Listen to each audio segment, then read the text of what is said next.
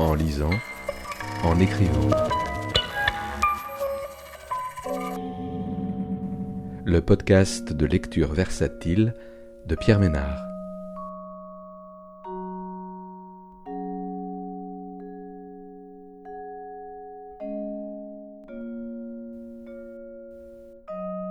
Aujourd'hui, La nuit de Rachel Cooper, de Christine Janet, paru aux éditions Publinet en 2022.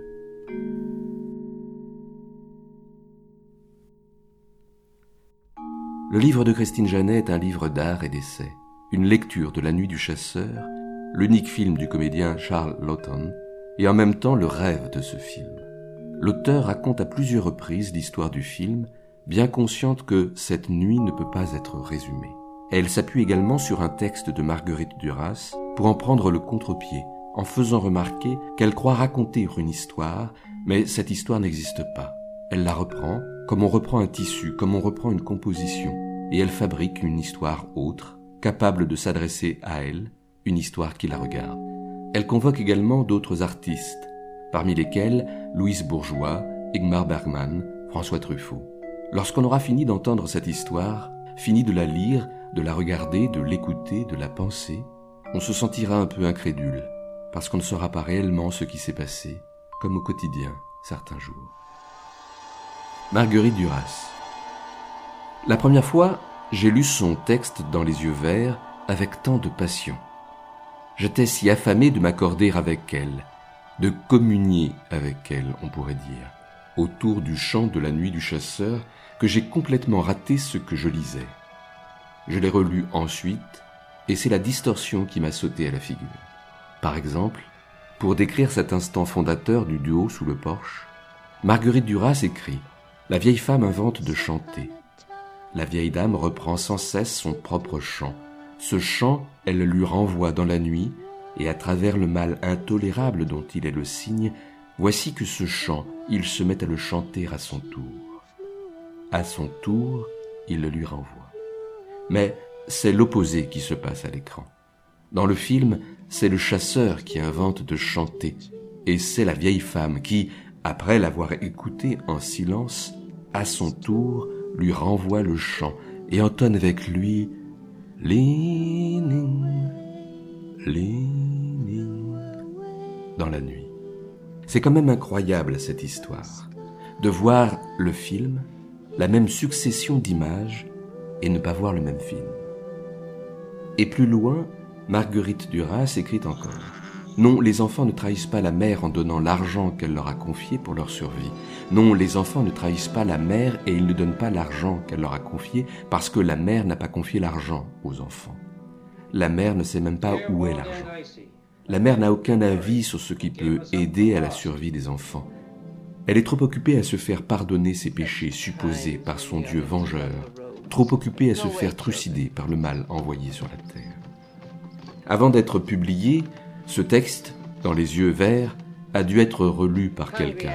Là, il y a plusieurs hypothèses. Ce quelqu'un n'a pas vu le film.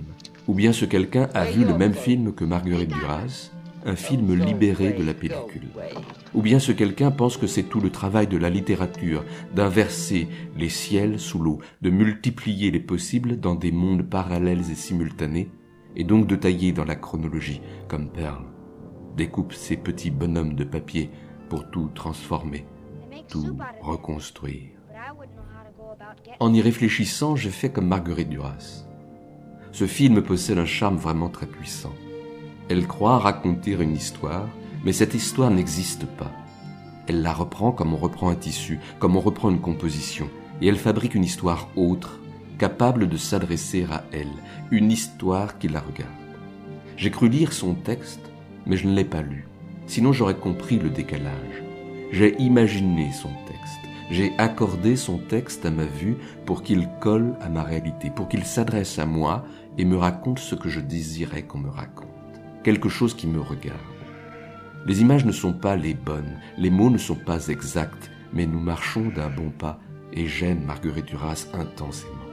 C'est étrange et ça n'a peut-être aucune importance, ou bien au contraire, c'est important. Peut-être que c'est là que se loge le grand secret que Billy Chapin n'a jamais confié à personne, qu'au fond on ne partage pas des idées ou des concepts, mais des êtres vivants. Une à la fois. Misogyne, je veux bien, misogyne. Lathon et Krub, pourquoi pas, mais il n'était pas si bon que ça en misogynie. Sinon, comment expliquer que les femmes de la nuit du chasseur ne soient ni maternelles toxiques, ni hystériques fourbes? Je les examine une à une à la fois. Rachel Cooper, sobre. Pearl, confiante. Willa, désemparée. Ruby, naïve. Madame Spoon, efficace. Rachel Cooper, bienveillante. Pearl, malmenée. Willa, illuminée. Ruby, ardente. Madame Spoon, efficace. Rachel Cooper, lucide. Pearl, fragile. Willa, inassouvie. Ruby, désespérée. Manon Spoon, efficace. Plus longuement, Rachel Cooper. Sobre, bienveillante, lucide, elle n'est pas au sens propre une vraie mère, puisque son fils ne veut plus d'elle. Elle répare ceux qui traînent, les récupère à coups de badine comme on regroupe les poules dans la cour de la ferme, comme on traque la poussière sur les meubles. Elle nettoie. Puis elle s'assoit dans un siège à bascule, une carabine sur les genoux. Elle tient en joue. Elle vise. Elle tire. C'est une guerrière. Plus longuement, la petite Pearl. Confiante, malmenée, fragile, elle a cinq ans. Le bras tiré, elle crie, elle pleure, et pourtant elle se précipite dans les bras du chasseur dès qu'il approche. Cela arrive, cela arrive que des enfants aiment plus que de raison leur tortionnaire, parce que l'amour les guide et qu'ils doivent s'écarter de toute forme d'isolement. C'est difficile. Il faut aller à contresens des milliers d'années de regroupement, chasseurs, cueilleurs, nomades puis sédentaires, où l'enfant ne survit que parce qu'il n'est pas seul. Plus longuement, Willa. Désemparée, illuminée, inassouvie, elle ne peut pas être une femme très fiable. On ne lui dit pas où est l'argent, car ça lui montrait la tête. Elle n'est pas une mère très fiable, elle ne défend pas ses enfants aveuglement, n'a pas une parole très fiable, voire pas de parole du tout, car elle parle sous emprise. Ses mots ne sont pas ses mots, mais ceux du chasseur ventriloque. Lorsqu'elle pense comprendre, c'est qu'elle ne comprend rien. C'est difficile de penser contre soi, de penser à l'envers de soi. Et elle n'a pas d'envers. Alors elle croise les bras sur son lit, comme une nonne au repos dans sa cellule, une gisante. Elle attend sagement d'être égorgée, une sacrifiée. Sous l'eau, ses cheveux flottent comme des algues, sa gorge ouverte lui fait une deuxième bouche de noyer, muette, démontrant qu'elle n'avait pas de voix, pas de voix au chapitre, pas de pouvoir. C'est une victime. Plus longuement, Ruby, naïve, ardente, désespérée, Adolescente en manque d'amour, elle est remplie d'illusions jusqu'à en avoir honte, faisant avec ce qu'elle a, faisant avec ce qu'elle est. Parfois elle redresse la tête et le menton si fièrement, et parfois elle s'écroule en sanglots. Les liens la tirent à tuer à dia, ce qui me fait penser à cette autre femme dans l'eau, tirée, soulevée, arrachée, ballottée par un mécanisme de poulies et de cordes pour produire des images terrifiantes du tout début de Jaws. Steven Spielberg, 1975 ou rôde une autre sorte de prédateur. Plus longuement, Madame Spoon. Efficace, efficace, efficace. Épicière aux idées alignées aussi nettement que les boîtes de maïs sur ses étagères. Elle préfère ne pas voir, elle choisit de ne pas entendre. Elle a besoin d'un guide, d'une main courante. Elle ne peut pas se déplacer sans l'aide de tuteurs stables. Aussi, elle ne supporte pas qu'il lâche.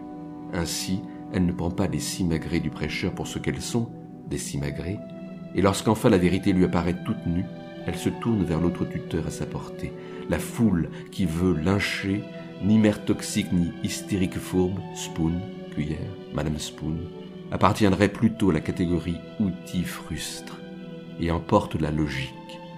Ça sert à manger de la glace, à être sale et jeté dans l'évier, être nettoyé, rangé dans un tiroir, et puis ça recommence. C'est un outil civilisé si on se tient bien à table, et un outil brutal lorsqu'on enfonce dans le crâne de quelqu'un. Périmètre. Assurément, ces rôles de femmes, ces personnages de femmes, ne sont pas des rôles de femmes, des personnages de femmes, mais des êtres humains. Ça nous change rudement des clichés, séductrices ou princesses. Bien sûr, j'exagère. Je vois ce qui démontre ce que je pensais déjà avant démonstration. Je sélectionne. Mais la vie, c'est sélectionner. D'où l'expression sélection naturelle. Fausse mort. En 1955, quand sort La Nuit du Chasseur, on peut aller au cinéma pour regarder Les hommes épousent les brunes, La femme apache, La fiancée du monstre, L'allée sanglante, Ange ou démon, Association criminelle, Au service des hommes, Le baiser du tueur, Le monstre vient de la mer, Une femme diabolique, Le pacte des tueurs, La police était au rendez-vous, pour que vivent les hommes. Il y a des disparitions qui s'additionnent de façon inquiétante, écrit-on dans un des synopsis. Et c'est vrai. Il y a toutes ces disparitions de choses qu'on ne veut pas voir, ou de choses qu'on est incapable de voir. Ça en fait des images perdues, des kilomètres de pellicules perdues. Cette accumulation de choses perdues pourrait, par extension, finir par remplir tout l'espace disponible et devenir ainsi la matière principale de l'univers. On ne peut s'emparer que du visible. C'est là que c'est phénoménal, quand l'invisible vient tordre le visible, quand l'histoire d'un bébé flottant sur l'eau dans son berceau devient une fable, devient une fable sidérante, puissante, une fable matricielle dont s'empare le chasseur pour chasser, et dont s'empare Rachel Cooper pour le contrer. L'invisible et le visible cohabitent comme les choses perdues cohabitent avec nous, plus ou moins gentiment. Les faux morts, car ils ont l'apparence d'être en vie, mettent du cœur à l'ouvrage à chaque projection de la nuit du chasseur. Charles Lawton, mort en 1962, coopère avec Davis Scrooge, mort en 1980, et apprécie la musique de Walter Schumann, mort en 1958, avant d'écouter les conseils de Paul Gregory, mort en 2015, pendant que Lillian Gish, morte en 1993, affronte Robert Mitchum, mort en 1997, celui-ci montrant des signes d'exaspération devant Shelley Winters, morte en 2006, tandis que Billy Chapin, mort en 2016, promet à son père Peter Graves, mort en 2010, qu'il ne dira rien, jamais. Et Kevly Varden, morte en 1958, serait tout à fait capable de juger vertement Gloria Castillo, morte en 1978, pour sa conduite inconvenante si d'aventure les deux personnages venaient à se croiser. Sally Jane Bruce, Pearl, est la seule encore vivante ici et maintenant, à continuer de chanter Pretty Fly, têtue, prête jusqu'au bout à tout supporter, tout endurer. Leaning on Jesus, leaning on Jesus, safe and secure from all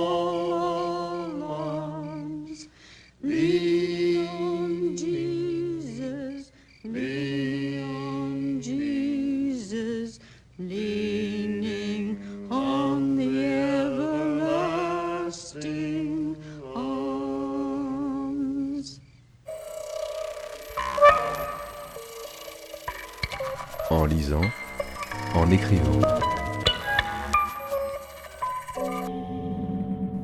Le podcast de lecture versatile de Pierre Ménard.